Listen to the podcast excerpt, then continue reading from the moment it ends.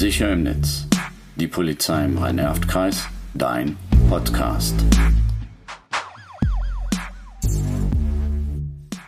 Hallo, mein Name ist Martina Rautenberg und ich bin Polizeibeamtin. Heute spreche ich mit der Schülerin Anna über Kettenbriefe. Stell dich doch mal bitte vor. Hallo, mein Name ist Anna, ich bin elf Jahre alt und ich besuche ein Gymnasium in Brühl. Mhm. Mich nervt es mega, dass ich immer mit diesen Kettenbriefen vollgespammt werde. Außerdem machen mir die teilweise richtig doll Angst. Momo, das ist auch so, so ein Kettenbrief. Den fand ich richtig gruselig und ich konnte nur ganz schlecht schlafen. Aber was sind Kettenbriefe denn jetzt überhaupt? Kettenbriefe, das sind Nachrichten, die man meist über Messenger wie WhatsApp geschickt bekommt, entweder als Audiodatei oder in Textform. Ja, und in denen wird man aufgefordert, die Nachricht einer bestimmten Personenanzahl zuzusenden und wenn man das nicht macht, dann wird mit dramatischen Folgen gedroht. Ähm, das, also Beispiel, schick diese Nachricht an zwölf Kontakte, sonst stirbt deine Mutter. Aber das stimmt doch nicht, oder? Nein, natürlich nicht. Das macht aber ne, wahnsinnig viel Angst. Aber wer schickt denn diese Kettenbriefe und warum? Ja, es gibt Menschen, die anderen bewusst Angst machen wollen. Die denken sich dann sowas aus. Ja, und im Internet verbreitet sich ja alles rasend schnell, das ist dir bekannt. Viele Kinder, die schicken die Briefe aus Angst einfach weiter. Aus Angst vor den angedrohten Konsequenzen.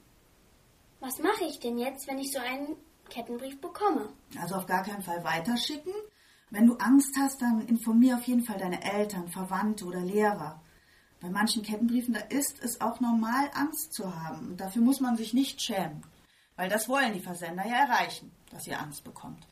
Ähm, wenn du die Kettenbriefe weiterschickst, dann könnte es sein, dass du eine Strafanzeige von der Polizei bekommst, weil in vielen Fällen handelt es sich bei den Inhalten um ja, Nötigungen, Erpressungen oder sogar Morddrohungen. Ich habe so eine Freundin, die schickt mir immer wieder diese Briefe, obwohl ich das gar nicht will. Dann sag ihr das nochmal ganz deutlich, dass du das nicht möchtest. Habe ich schon tausendmal. Sie macht es aber trotzdem. Dann würde ich sie blockieren, wenn sie das nicht akzeptiert. Und Du könntest sie darüber aufklären, was dahinter steckt. Manchmal bekomme ich auch solche Kettenbriefe mit Videos oder anderen Dateien, die man öffnen soll. Was hat es denn damit auf sich? Also niemals Anhänge öffnen, Dateien oder ähnliches. Nämlich es könnte sein, dass sich dahinter eine Schadsoftware verbirgt. Ja, und wenn du die öffnest, dann hast du ein Virus auf dem Handy und ja, das Smartphone funktioniert schlimmstenfalls nicht mehr. Hm, okay. Fasse ich mal zusammen. Wenn ich einen Kettenbrief bekomme, lösche ich diesen am besten sofort. Ich brauche keine Angst zu haben, es kann nichts passieren. Wenn ich vielleicht doch Angst habe, gehe ich zu meinen Eltern, Lehrer, Verwandte oder Schulsozialarbeiter.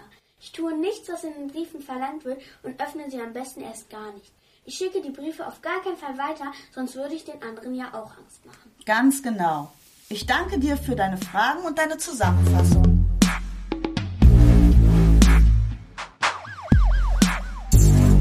Podcasts sind eine Erstorientierung zu den jeweiligen Themen.